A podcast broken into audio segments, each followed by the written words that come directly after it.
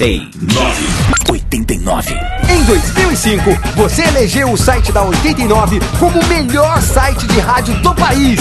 E mais uma vez, a 89 está no top 10 do IBEST, o Oscar da internet. 89 no IBEST 2006. 89fm.com.br. As notícias mais quentes, as melhores promoções e o nosso exclusivo podcasting, onde você pode baixar seus programas favoritos e ouvi-los na hora que quiser. Acesse 89fm.com.br. Vote 89 no IBEST 2006 e concorra a um carro zero quilômetro. Mais uma da 89, a rádio que não para de crescer no Ibope. 89. Quanto custa? 1,89. 1,89? 1,89. Não custa nada ouvir esse programa.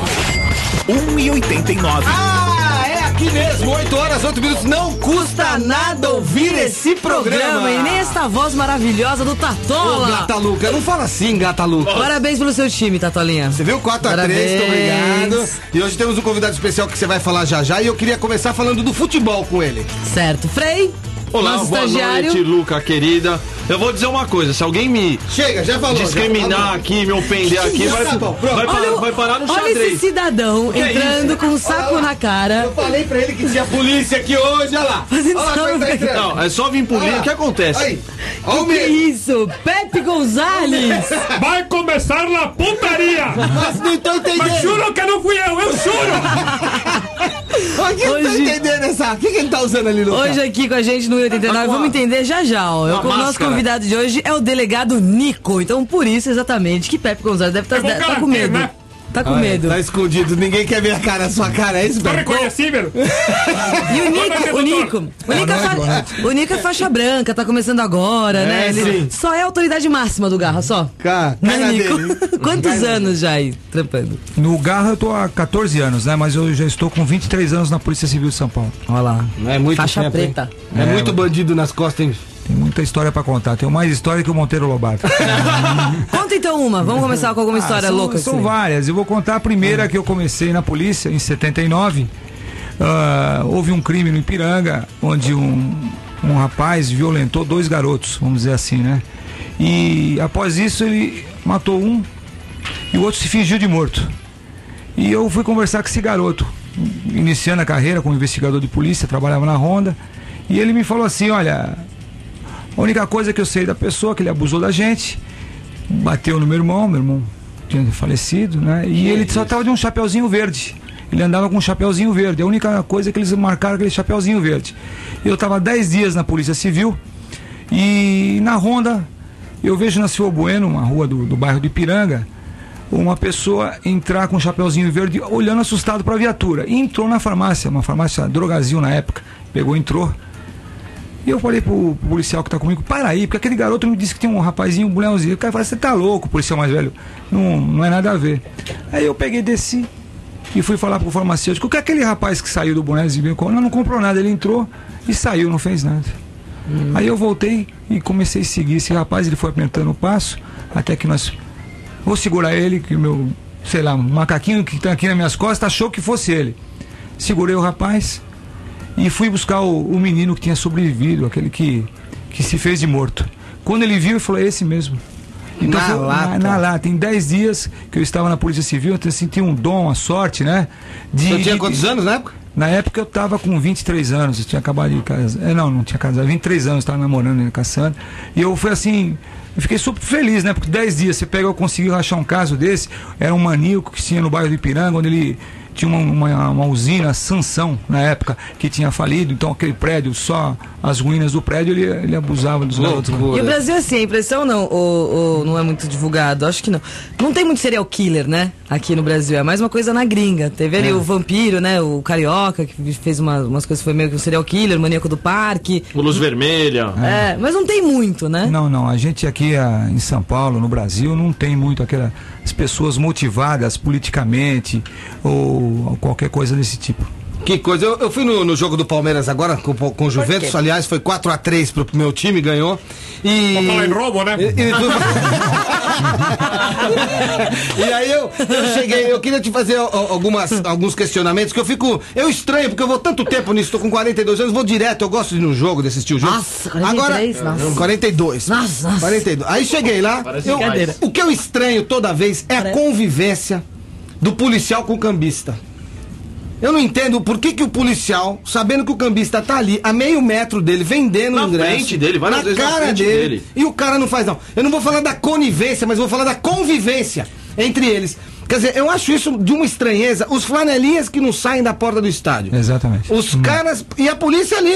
Um tenho explicação o tudo outro. isso aí. Tem explicação pra Um tudo. conversando com o outro ali, com aquele capacetão branco, né? Com os Ah. policiais ali, não sei o quê. Um conver- E os caras vendendo acima do preço. Não sei onde é que eles arrumaram aqueles ingressos. Eu não sei o que eles estão fazendo lá. Não tem documento, não tem nada. Não, tem nota fiscal do ingresso. Não tem nada. Hoje tem nota fiscal quando você compra o seu ingresso. É, o um ingresso, nego- na um- verdade, ele é um a nota boletim. fiscal, é. Vem um boletim. Quer dizer, onde é que esses caras conseguem e a polícia não faz nada?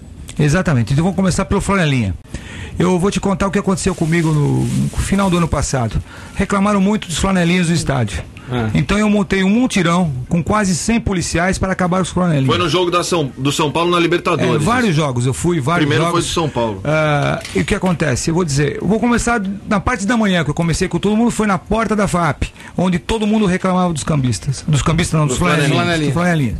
Então eu fiz uma operação, peguei um líder do- dos flanelinhas que terceirizava o espaço para as pessoas Que louco. para fazer. Consegui deter 14 pessoas. Com a chave do- de automóveis na Eles ficam com a chave, Eles lá na a FAP, chave. eles ficam com a chave pra manobrar o carro. Peguei os 14, levei pro, para o distrito, falei, vou fazer um flagrante. Eu vou atuar, eles fazer aqui a, a lei 9.099. Não consegui uma pessoa, um aluno, para me ajudar a, a figurar como testemunha e dizer que pegou o carro. Muito pelo contrário, mais de 80 alunos foram defender os flanelinhas revoltados com a polícia que estava trabalhando. Isso aonde? Na FAP? Na isso? FAP. Na FAP. Na Então FAP. vamos deixar bem claro. Vamos dar nome aos bois É, pra na deixar tudo bem claro. Muito, a, a FAP tem uma rádio local também, que também criticou o nosso serviço. Então, há uma, uma certa cer- um certo aceitamento, né? porque pro aluno que chega atrasado já conhece a pessoa da chave, e mesmo sendo talvez extorquido no preço, ele está prestando aquele serviço. Então, para caracterizar, para mim poder fazer um inquérito policial, ou poder fazer a lei 9.099, eu preciso do ofendido e não consigo. A mesma coisa do cambista. A mesma coisa. Quantas operações eu fiz? Eu cheguei a levar numa noite só no jogo de São Paulo, que ele bem falou, 150 pessoas que estão ah, na porta do estádio com, com um, dois ingressos. Aí leva e volta. Leva porque, eu vou te contar, não tem lei que segura. Eu não posso ser arbitrário, eu não posso ah, fazer, ah, cometer um abuso de autoridade, porque depois vem lá pra frente o- a justiça, o promotor e se reverte contra o policial que tá trabalhando. Então, Quer dizer que não tem lei pra prender o cara? não tem, porque eu, o cara falou, eu comprei porque eu quis. Eu não tenho gente, eu não tenho gente que me ajude a figurar como vítima. Porque a pessoa acha melhor chegar na hora do estádio e dar 20 ou 30 a mais e comprar o ingresso, ser conivente com isso, do que prestar para mim um depoimento, dizer que foi extorquido. Eu consegui uma mulher. Que, que no, aquele pessoal que estaciona o carro, que ela foi extorquida por 20 reais. Eu falei, só me ajuda, vão comigo para a delegacia. Ela topou. Ela tá vindo com dois garotos, foi para Quando chegou na delegacia, que eu estava, nós estávamos ouvindo essa senhora, o marido chegou com uma braveza, quando ela tirou, arrancou da delegacia. Então é, é difícil quem queira cooperar com a polícia nesse sentido. Eu fiz diversos depoimentos pedindo que a pessoa que se sentia extorquida, porque não basta só a polícia prender, é quem deu dinheiro se sentiu ofendido. Chegava a, pô, a vítima e fala, eu não me senti ofendido, eu quis dar. Então não há uma um suporte jurídico para que a gente consiga deter essas pessoas. Mas, mas isso tudo assim é uma máfia, né? Porque assim, o- você falou dos cambistas. Os cambistas, eles compram ingresso, eles não compram de mim, do Tatola, do Pepe Gonzalez, da Luca. Eles vão lá direto na bilheteria. Eu acho que o, traba- o trabalho da polícia, assim, na verdade, nesse caso, ia ser investigar da onde que vem a, a fonte, assim. Mas vai- eles dificultam a compra do ingresso, isso no Palmeiras, É verdade, em eles qualquer- dificultam no em São Paulo, bilheteria. no show do YouTube, eles dificultam a compra do ingresso, que é pra valorizar o cambista. E la- É. a própria polícia não pode, eu não posso, sendo policial eh, civil, chegar e. e ah, me vende o ingresso, a hora que o cara meter lá 30 conto, 50 conto, eu vou falar assim, ah, tá autuado. Eu, eu não posso fazer Exato, é isso. um flagrante preparado. Não é um flagrante esperado, é um flagrante preparado e juridicamente não consigo deter a pessoa. Ah, vê, Ah, não acredito. Então o que, que tem que ser feito? É uma lei? É o. É, o, é, é, é, É, mais uma conscientização da- das pessoas que não comprar de cambista. Ah, mas não é possível isso. Mas não acontece, doutor Nico. Isso não vai existe. É, então, É. você não compra, não compra, não compra, mas chega alguém e pega e paga o que o cambista quer. Tem gente que se você pegar o jornal, você vê cambista que tá, leva o, dinheiro- o ingresso em casa. E, e, e tá gente, gente É que se oferece. difícil, é igual a gente falar que não vai comprar nada pirata, né? A pessoa fala, não, não vou comprar, não compro DVD pirata, não Eu compro não CD compro pirata. DVD Também pirata. Não, mas que Eu um não dia compro ninguém vai CD comprar? pirata. Você acha que um dia? Então, eu não compro CD É pirata, eu não compro ingresso de cambista, não faço Então o que Também não. acontece? A polícia fica enxugando gelo. A gente tenta de um lado, não consegue a vítima. Não, não, pra nós tem que caracterizar o crime. A gente não co- consegue fazer papel. Não, mas, mas assim, então por que, que não tem essa investigação assim, que vem de lá, meu, de lá do começo, que é da, da bilheteria do. Então eu vou te contar como sai ingresso quando do investiga. Pacaembu. Eu faço parte também, sou auditor do Tribunal da Federação Paulista de Futebol. Eu acompanhei muito esse negócio de ingresso. O que acontece? Os cambistas, eles dão um real, dois real pra, pra muita gente que vai desocupado e fica na fila e compra dois, três.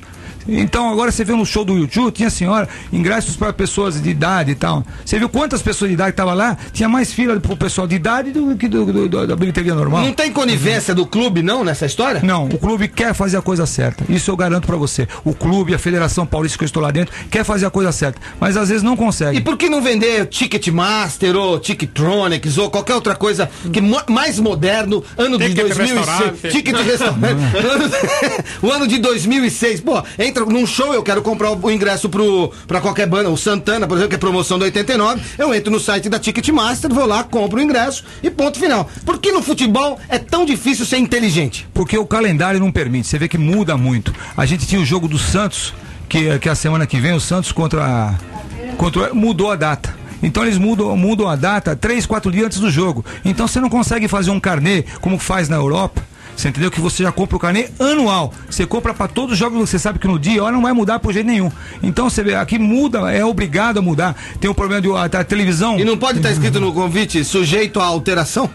É, mas, ah, mas eu não sei como é que pode ser feito essa, É. essa modificação. Mas aí é que tá, tem o direito adquirido. O cara falou, não, eu comprei para aquele dia, aquela, essa hora eu não posso. Como é que fica? Aí o cara vai querer uma indenização porque não comprou para aquele dia, para aquela hora. É difícil. Agora 8h17, você tá ouvindo 1,89 hoje com o delegado Nico. A gente Bom vai ouvir um som e já volta aí com mais Your histórias. arms around me, I need to feel your touch.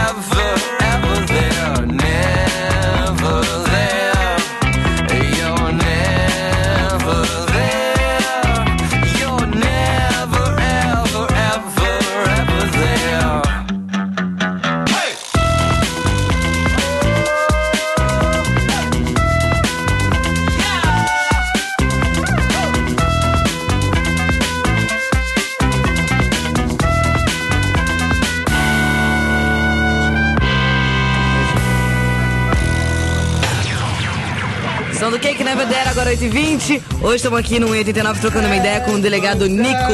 Várias histórias e tem uma. Chegaram vários e-mails aqui falando assim, o Rogério Mendes mandou um falando. O delegado Nico é o delegado dos artistas. É isso mesmo? E aí, veja bem, eu acho que eu procuro sempre atender, principalmente as pessoas que são notórias, que nem o caso do YouTube. Eu procurei proteger a banda, eu fiz o transporte, o translado dele do, do hotel para o para o Pro estádio? pro estádio, pro, pro aeroporto. Por quê? Vamos dizer uma coisa. Ele, uma pessoa dessa que vem, sofre um atentado, sofre um acidente aqui, nós já, a nossa imagem lá fora. Já não é das melhores, né? Se eu souber que o Roberto Carlos está sendo assaltado há três quartos aqui, eu quero ser o primeiro a chegar e tentar ajudá-lo. Porque é uma pessoa que vai sair na mídia e vai ser ruim para nós. Então eu procuro sempre, eh, não só, não só artista, como todo mundo. Eu, eu tenho uma folha de, de, de serviço prestado muito grande. Se você. Eu tenho tantas pessoas anônimas que a gente faz casos diariamente. Mas eu procuro sempre também ajudar essas pessoas, porque é para valorizar a polícia, para valorizar o trabalho que a gente faz. E a polícia recebe por isso, não? Por esse trabalho? Nada, nada. Recebemos ontem nós trabalhamos no, no show doisinho, um, um centavo. Agora, doutor, tem uma coisa. É, o senhor fala assim, ah, é, essas pessoas que saem na mídia, mas é, tem pessoas que, que acusam o, o senhor de, de- de do senhor gostar de aparecer na mídia. O senhor já deve ter ouvido esse tipo de É, é, acusação. nossa, isso aí isso aí a gente já tem xixi nas costas. Quem trabalha aparece. Eu não me, eu não me importo disso. Então, eu, se eu souber que tem um ouvinte do outro lado, uma, eu vou tentar falar bem da polícia e, e falar o meu amor que eu tenho pra polícia e a vontade que eu tenho de acertar. Então, eu não ligo pra isso. A gente tem até dos nossos próprios colegas. Porque a pessoa, é, ele trabalha muito, ele quer aparecer. Não é. Eu gosto do que eu faço. Eu gostaria que todo mundo fizesse isso também. Boa. Com, com, com amor, com dedicação. Agora, quem aparece, quem trabalha, ah, estavam assaltando o banco tal e o Nico apareceu lá e os ladrões se entregaram pra ele. Pô, tava lá, o cara tava em casa e eu tava lá. Então, tem esse, eh, essa, essa coisa. Se você amanhã, você como locutor, ele ela, é, a começar a se destacar, você vai ser- sofrer criticamente só para os parceiros. Falar, é, ela também quer aparecer. Então, é, é normal da vida. A Luca engordou.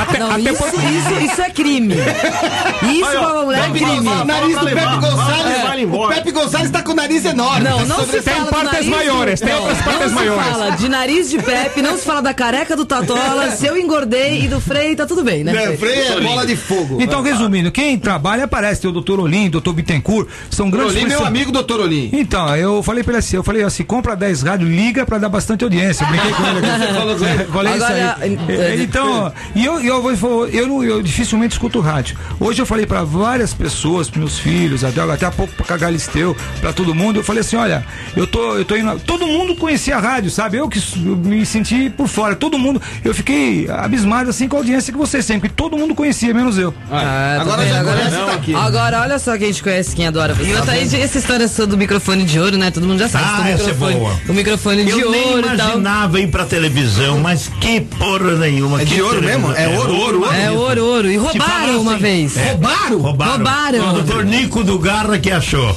Ah, acharam, foi. É, foi o seguinte. Um dia eu tava gravando com o Laércio Artioli na, no Brooklyn, um milionário. E o Minarelli esqueceu o microfone na, na. Eu tinha um carro, uma. Paga sete pau pro cara esquecer as coisas? Paga cinco pra mim que eu vou O lá. ladrão passou correndo e levou. Conta deles, conta do salário do pobre. É, saiu, não. saiu em todos os jornais de São Paulo. Um dia, o doutor Nico do Garra, Sei. grande delegado, ele foi dar uma batida lá em Vergueiro, deu um pau nos, nos ladrões lá. Pô, ele abre uma. uma- um, um bagulho lá, seu um microfone. Olha só, Aí ligou pra mim. Patrão, não acredito. Pegou o microfone. Me devolveu, doutor Nico do Garra. Quer dizer que você vai lá e bate nas pessoas. Mas traz de volta. É, mas não, não foi isso. Foi, né, é, o Garra não é só. A gente tem um grupo grande, quase 400 policiais. E numa batida que teve numa favela, uma batida não é Uma bater nas porrada, pessoas. numa né? porrada que Batida teve não na é favela. Uma batida de inter- pessoas, É né? uma intervenção que houve na favela, vamos dizer assim. A intervenção e vamos dizer é assim, palavra na melhor. linguagem policial, desovaram o microfone dele. Tá certo? Pensaram que estavam atrás para algumas coisas, mas tava por causa de droga, coisa, desovaram e foi achado o microfone e logamente a gente devolveu pra Taíde. Que co- e é ouro mesmo ou é H dele? Acho que é H, viu? Olha só, o Alan Ferreira da Silva, de São Bernardo, ele fala assim: queria perguntar pro delegado Osvaldo. Tá vendo? A gente fala Nico, a gente aqui é tudo íntimo, é tudo Nico. Nico, só Nico. Aí ele fala assim: qual foi o caso mais difícil de ser resolvido por você? Ah, são vários, né? Eu. Eu tive uma rebelião, uma, uma penitenciária em Ribeirão Preto, onde a gente ficou três dias negociando para poder soltar os reféns. Quem que negocia? Sou eu. que Eu, negocia. eu sou eu, o GER é um grupo que a gente cuida também aqui em São Paulo, o Grupo Especial de Resgate. A gente fez. Fábio cem- Bop. Fábio Bop. Meu é um- amigo é, Fábio é um Bop. grande, um dos melhores policiais preparados de São Paulo. É gente que se dedica com paixão também. É Só que ele aí. não gosta de falar na imprensa, mas ele é, ele é um grande policial, tem um talento, ele. Muito bom. Eu, pra, por exemplo, numa parada que com o Fábio, vou contar desse caso. Fábio Bop. o Fábio Bop. Uma, vou dizer desse, um, tantos difíceis.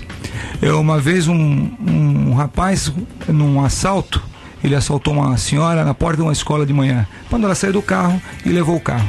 Atrás do carro tinha um bebê. E ele, em fuga, a PM atrás. Ele sacou a- o revólver e deu um tiro no carro da PM, onde ele feriu, na época, um, um policial militar. E bateu o carro. Tinha uma senhora varrendo a, calçada, tá na fuga, ele pegou essa senhora na Vila Ema e levou essa senhora para dentro de casa.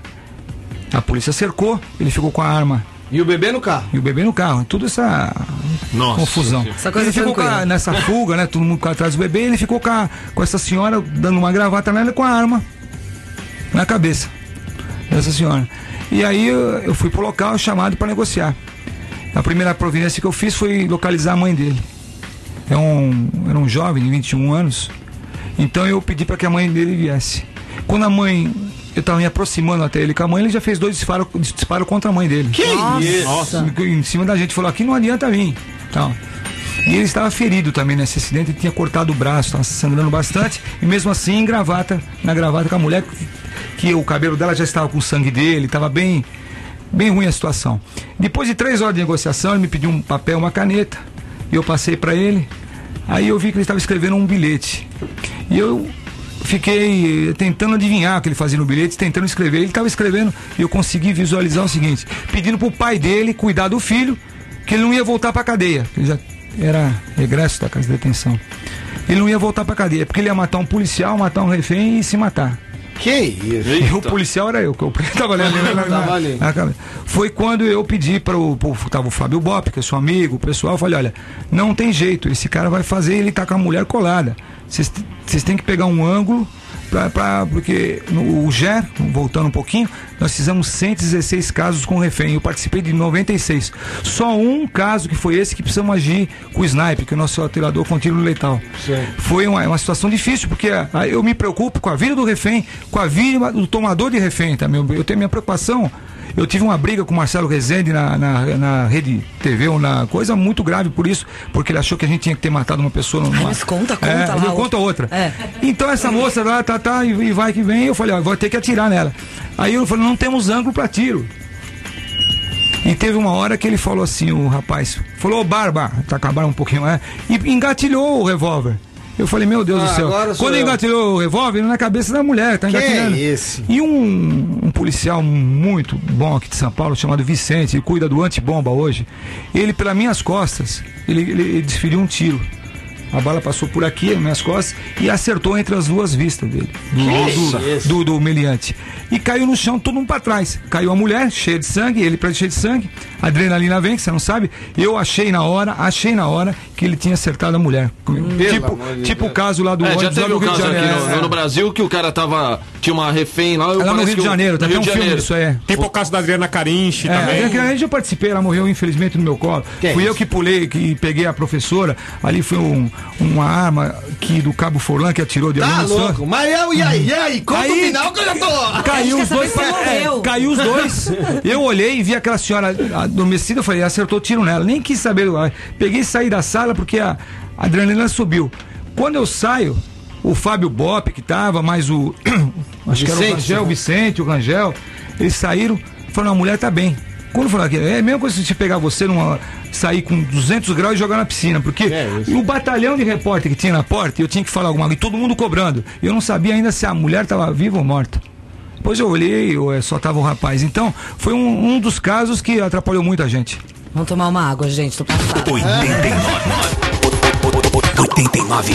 89. Agora 8h33, você está ouvindo 1,89 para toda a região de São Paulo e mundo. Mundo, por exemplo, alumínio faz parte do mundo. Exato. Sorocaba, Itu, Goiânia, Juraíba. Alameda do Jamariz. Alameda de Amaris. Ó, teve um cara que mandou e-mail do Rio de Janeiro, Belfort Roxo. Ele mandou e-mail também. Exato, tá com Tacoaquecetuba. Tá com a Caquecetuba. Tacoaquecetuba, Itacoaquecetuba, Mongaguá. Mongaguá. E todos os lugares do mundo. Boa, boa, boa, boa. boa. Bom, e todo mundo comenta, né? A gente tá aqui com o delegado Nico sobre a história do grafite, do jogador. É que você prendeu o cara e tal. né? Que dá, dá uma geral. É, eu, eu estava no, no, no Morumbi, né, com a Operação Flanelinha, que ele bem citou, lembrou bem. A gente já estava com 150 pessoas detidas. E naquele momento. Uma mais, uma menos. É. Mas ah, eu já tinha notícias, notícias de colegas da, meu policial, de algumas pessoas da imprensa, que quando o time do Kilsme chegou no Morumbi, eles desceram já do ônibus imitando um macaco.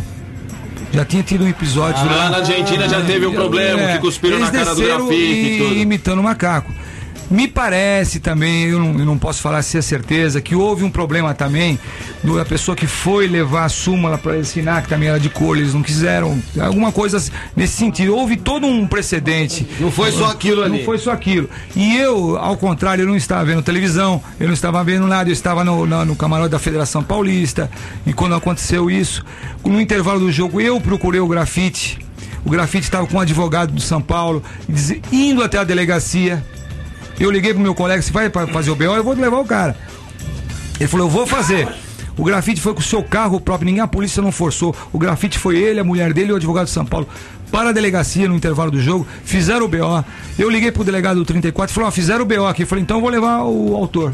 E foi tudo que aconteceu. Não foi assim que o, falaram, o Galvão Bueno pediu para prender, tudo isso aí. Houve, depois vendo as imagens, até a imagem que eu tinha não tinha Porque transmissão. é o que, o que fala é que o Galvão pediu, você foi lá e prendeu. É, exatamente. Foi o Até ele, ele foi, ele foi até ouvido no processo, o Galvão Bueno. Ele foi ouvido no, no- no inquérito policial. E foi feito um, inquérito policial que foi elogiado muito pelos, pelos órgãos internacionais. A polícia de São Paulo deu um exemplo, tanto é que os nossos jogadores sofrem muito na Europa com isso. É verdade. Nossos E, e se fosse ao contrário, assim, por exemplo, assim, um brasileiro xingasse o Tevez de argentino vagabundo, assim, alguma coisa. Existem muitas formas de você chamar uma pessoa. E, por exemplo, eu tenho vários policiais que trabalham comigo e são de cor. Eu chego pra eles assim, falo, legal, vem cá, dá uma mão pra mim. Só você vai fazer esse Não, caso porque você não. é o bom. Nosso Eu incentivo produtor é o Anastácia, por exemplo. Não, Anastácia- Agora, tem a forma que você fala, uma forma de brincadeira, uma forma carinhosa, ou daquela forma de raiva que foi feito. Não, com, mas- com a, com a intenção de atingir a pessoa. Mas, por exemplo, caso acontecesse isso, você pode entrar, São Paulo e Corinthians, vai, vai lá o. Sei lá, o Rogério Ceni fala assim, ô, seu argentino de merda, não sei o quê. Ah, foi Pro- bem, o Rogério Ceni foi bem. Não, pro Tevez. Vai lá e fala isso pro Tevez. Aí se, pode. se ele representar, pode ser do mesmo jeito. Ele tem Ele que representar. do mesmo jeito. Xenofobia. representar, representar, tem que, ter- tem que haver como uma prévia queixa, como houve o caso do grafite. Não falar assim que o Galvão mandou, tá, tá, tá, foi o Mas, grafite- doutor, isso dentro do campo de futebol, quem joga futebol, como eu sou um atleta esperto, ponto esquerda, ligeiro, eu que- queria dizer assim, a gente tá acostumado a, a o cara xingar o baixinho, ou não sei o quê, você botar a mão no saco do cara, xingar cotovelada, gritar com o cara, ser um palhaço, ser um bobo. Isso não tem a ver com o futebol? O cara ter falado assim, aí negrão, aí, ma- sai macaco. sai co-" Você acha que não tem a ver um pouco com o futebol, não? O- as quatro linhas do gramado não é um local que é isento a, a- a ter um crime e ficar isento. Então, tá capitulado no nosso Código Penal. Tá certo? Não é porque está dentro do campo que, Que vai, pode. ser, que vai poder. E se está capturado, então tira o artigo do código, que hoje eu não lembro mais qual, qual que é, tira o artigo. Porque está na lei, pode ser cumprido. As quatro linhas do gramado não permite você fazer qualquer crime lá dentro sem ser punido, porque é futebol. Aí. Uma, Tá uma coisa que eu, que eu fico pensando assim, a, a profissão de policial não deve ser muito fácil. Você fica imaginando assim, ah, hoje chega em casa, como foi sua esposa pergunta, como foi seu dia? Ah, hoje eu matei três vagabundos, assim, lá, por exemplo. Como que é, deitar de noite e lembrar, num dia que você, por exemplo, matou três pessoas, vamos dizer, três assassinos ou três, como que deitar em casa e, falar, e ficar lembrando disso? Já aconteceu vários casos que eu ficar com uma ocorrência na cabeça 5, 6 dias, 10 dias. A gente tem um mundo em casa, o mundo que vocês vivem é totalmente diferente do que a gente passa. Por isso que é essa emoção de ser policial e é gostoso ser policial. Todo mundo fala assim pra mim: a polícia ganha pouco, o policial ganha pouco, mas você não sabe. Eu falo muito pelo contrário, você não sabe o que é bom ser policial. Você não tem uma rotina que você é obrigado a fazer todo dia. Você sempre vai aprendendo mais vai ah, e se enriquecer no seu conhecimento, E tentando tem que descobrir. estar ligado 24 horas Tem que estar dia. ligado. Eu sou ligado 24 horas por dia. Eu vou te dizer o caso do, daquele rapaz que sequestrou o Washington Oliveto, o Moro Bueno. Ele esteve no meu poder muito tempo. Ele ensinou a polícia como de- é uma pessoa preparada, pessoa que tem duas faculdades. Ele ensinava, é uma pessoa que explodiu um McDonald's. É uma, pessoa, é uma pessoa que sequestrou um diretor de jornal e fez ele pagar 3 milhões de dólares na Argentina e 3 milhões na Suíça. Uma pessoa tecnicamente preparada. Então a gente vai conversando com essas pessoas, vai aprendendo, vai ser. Então é muito gostoso você que gosta de ser policial. E teve um cara, eu tava dando Mas, uma ah, lida mas, aqui. Só concluindo aquela. Mas e aí? Mas rola uma, uma- alguma situação de falar assim, pô, que, que merda, ter que matar lo, lo- Ou falar, não. Tchau, esse sacripato já tava fazendo hora extra no planeta, mereci. Olha, eu acho que eu sou contra a pena de morte. Eu nunca. Eu, eu vou falar assim, tem que matar fulano, tem que matar ciclano, porque não é. Minha, minha intenção é sempre preservar a vida de todo mundo. Mas se eu souber que tem um lugar que um ladrão vai entrar e vai matar uma pessoa, eu procuro defender essa pessoa do bem. Entendi. Agora, teve um, um caso engraçado, tinha um tal de Alexander Monteiro Santos, 29 anos, que se passava por cara da polícia.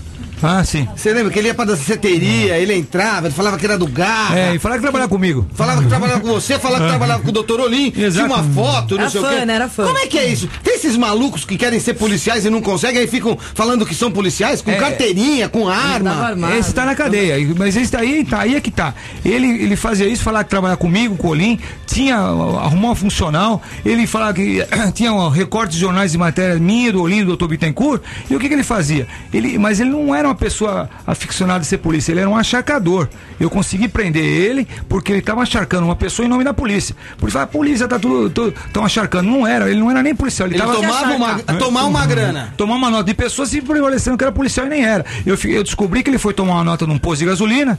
Aí um rapaz que conheci falou: ah, tem um, um rapaz que trabalha com você. Eu falei, quem é? Eu não conheço esse rapaz. Não, ele tá tomando um dinheiro aqui por causa de, de gasolina. Eu falei, então tá bom, vamos arrumar pra ele. Aí eu fui, consegui, tava, eu atuei ele por extorsão. E ele que me gostava tanto de mim, eu fui o condutor do flagrante dele, testemunha no fora e pegou cinco anos e quatro meses. Que coisa. E, e- e assim, por exemplo, quando você pega um caso assim, meu, um cara de 20 anos estuprou um bebê de 10 meses, assim, um negócio bem bizarro, assim. Você não tem vontade de ir lá e, ao invés de prender o cara, sentar o dedo no cara? Olha, a, a gente não pode agir com emoção. A gente tem que cumprir a lei. Ah, eu eu não, não misturo. Eu acho que por tudo que, que acontece, eu não me envolvo Mas aí você emocionalmente. chama os seus amigos que misturam. né? Aí, Não, beleza. eu não me envolvo emocionalmente com a ocorrência, porque senão você fica dono da ocorrência. Eu É. tenho que cumprir a lei. Eu não posso me apaixonar pela causa. Eu tenho que fazer, provar e mandar para a justiça. Agora- Mas você acompanha até, por exemplo, você falou, ah, digamos que esse caso, vo- você cumpre a lei, fala assim, não, não, não- sentou o dedo lá, mas você prende o cara. Aí você descobre que esse cara foi inocentado porque tem um advogado bom. Você acompanha até a sentença ou não? Você prende aí é com a justiça Eu e vou até o tribunal. Eu fui, a, eu fui a semana passada num caso de, um- de uma pessoa que eu prendi na- ali na. Ali na- nos jardins, que ele estava roubando um ônibus, fez sequestro, fez tudo. Fui, fiz questão de acompanhar até a condenação dele. Vou contar mais um caso: um rapaz, um menino jovem, de 22 anos, com uma arma para se matar na Vila Ema. Ah.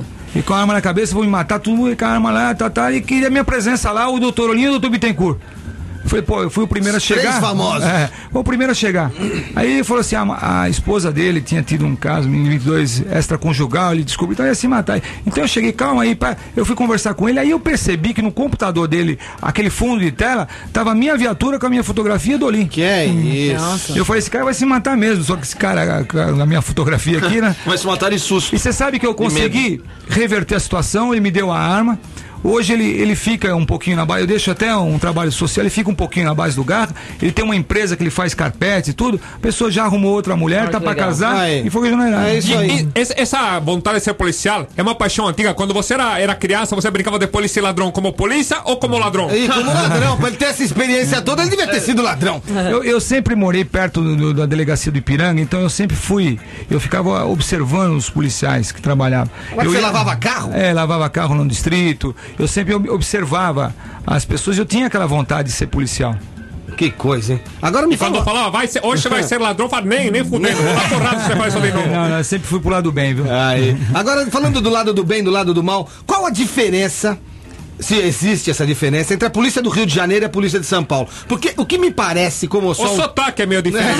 um pouco do, do- do- de, de- como, como espectador mesmo, é que a polícia do Rio de Janeiro é conivente com os caras. Com a escola de samba, com o jogo do bicho, com o morro, com a droga. Parece que a polícia participa união, mais. Aqui junto. parece que a polícia fica um pouco distante dessa história toda. E se tem algum corrupto dentro da polícia, tem que prender o cara e acabar com o cara. A impressão que dá que não é assim a polícia daqui. E a impressão que eu tenho é que a do Rio de Janeiro participa do, do crime.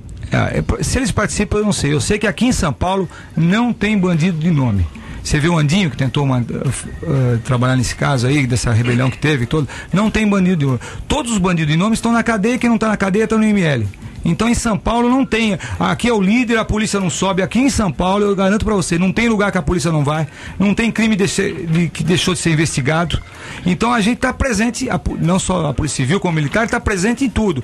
Então a gente não, dê- não dá asa para crescer aqui não. Então tem uma coisa que tem a ver com isso que você estava falando, o Bruno 17 de Santo André, ele fala assim, eu queria saber do delegado Oswaldo Nico, quando agarra ou ger, entra em uma operação, como por exemplo uma favela, vocês vão porque são chamados pela população ou vão pela polícia militar? Na verdade não era esse meio não, não tem nada a ver, era um outro. Mas não faz mal. Que vocês- fala, mas é legal esse aqui, sim. Ah, aqui, ó. É do Anderson. Você responde isso que sou meio retardada, tá? Não liga.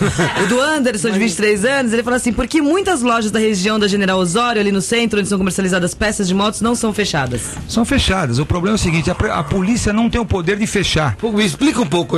Peças de, do quê? De, de, motos, automóvel, de, moto na motos. General Osório. Eu, Ah. eu, por exemplo, fiz um flagrante semana passada e ah, num, num, num estacionamento onde ele estava com uma picape com duas motos roubadas, eu atuei e mandei pra cadeia. Mas existe o quê?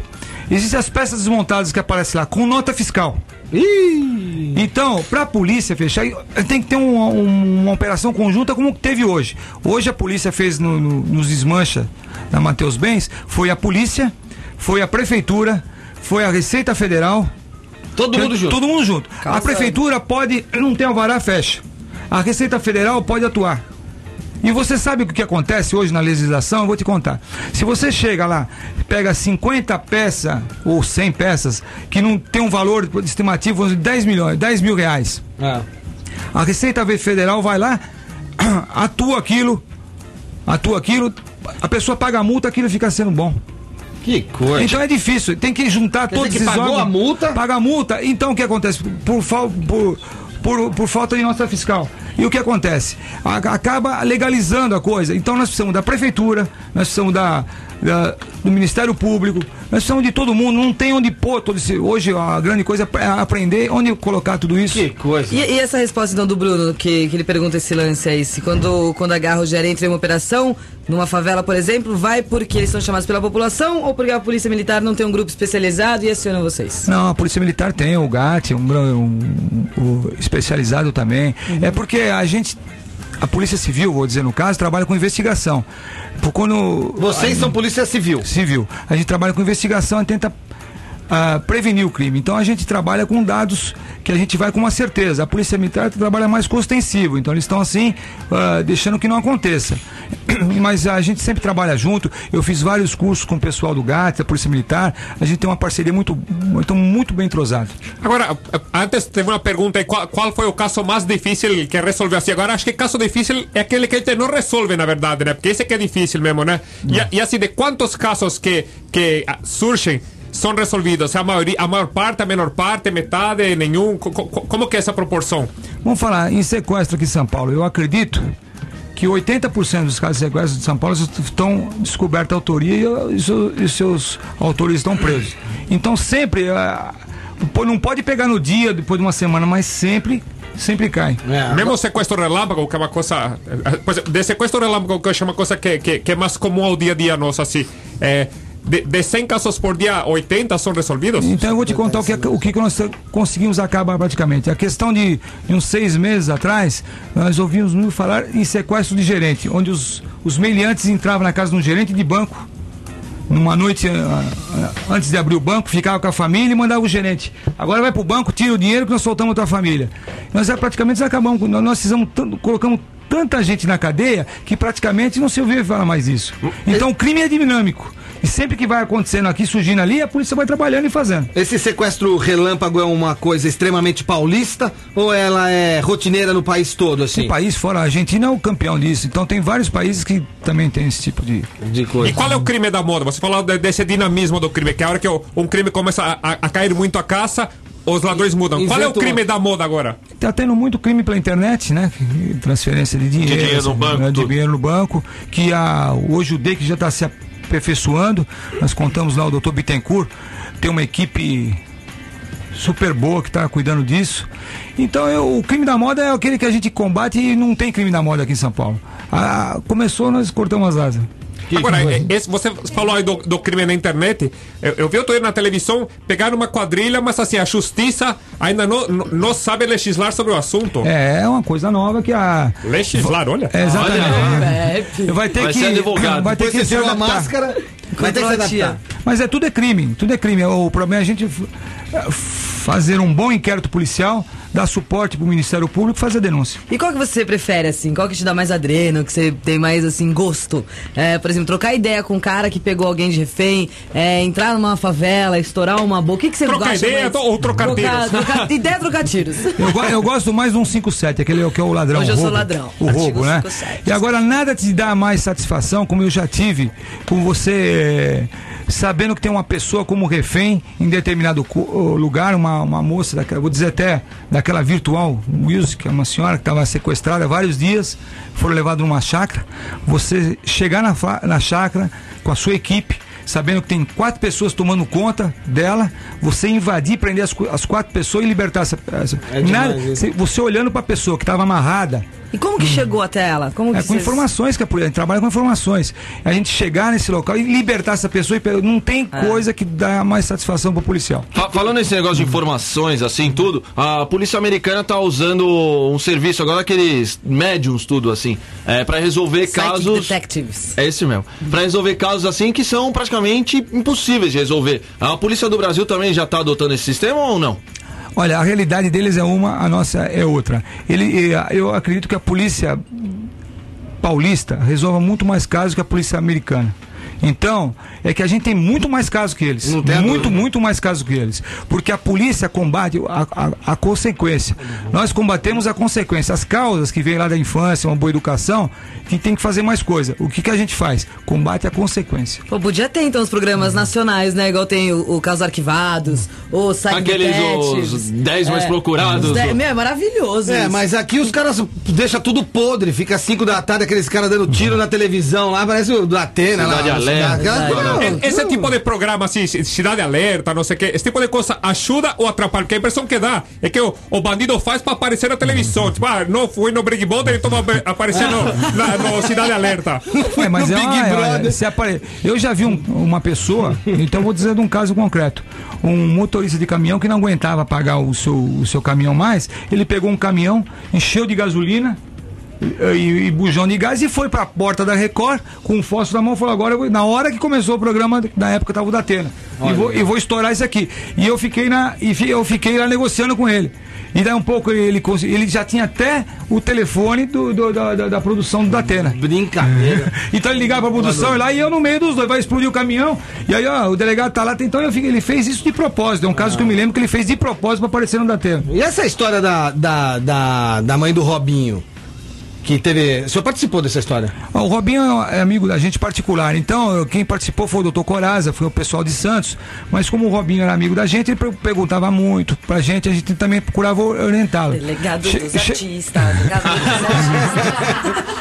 Mas é que eu sou ligado no futebol e o pessoal é meu amigo. São vários casos. O caso, eu vou dizer, não só do Robinho, que nós libertamos do Flávio Conceição, que, a, que era um jogador do Santos também, teve a mãe. Era do Palmeiras, vamos de- vamos não, lá, Flávio, vamos devagar. Flávio não, aquele que era do Santos. o- esqueci Flávio. Assunção, Flávio Assunção. Flávio Assunção, nós tiramos também o irmão dele do cativeiro. Teve vários casos. Teve do Rogério, que era lateral do Corinthians, a mãe dele também tava. Exato, do Beck Central Marinho. Do Marinho. Então, vários casos Mas essa do Robinho, especialmente, como é que foi? O senhor participou dessa história? Disseram até que a mãe dele podia estar participando da brincadeira? Coitado, não tinha nada a ver. Nada a ver, Nada né? a ver. Eu uh, que não ligar o moço com. Com droga. Com né, droga, não tinha nada a ver. É, a pessoa, o pessoal fala muito mesmo. E esse caso da, do filho do Pelé? Ah, o Edinho é meu amigo particular, amigo dos artistas. Pelé amigo- fez a carreira. É. Cuidado com as companhias. Cuidado com as companhias, hein, Tá doutor? dando mais companhias, doutor. O, o Edinho, é- o Edinho até joga, jo- jogava futebol num time de veterano do Santos que eu participo. Mas tirou toda a carreira que o pai construiu, É, né? Mas é, você vê. Mas é muito difícil. Eu não sei qual é o envolvimento dele, não, não, não acompanhei. Eu, ti- eu- eu visitei duas vezes o Edinho, quando ele estava aqui no Denarc ainda. Eu sei que é um bom moço, pode ser que as companhias levaram ele a. Mas é uma pessoa muito humilde para ser filho do Pelé. Quem conhece ele sabe que é um.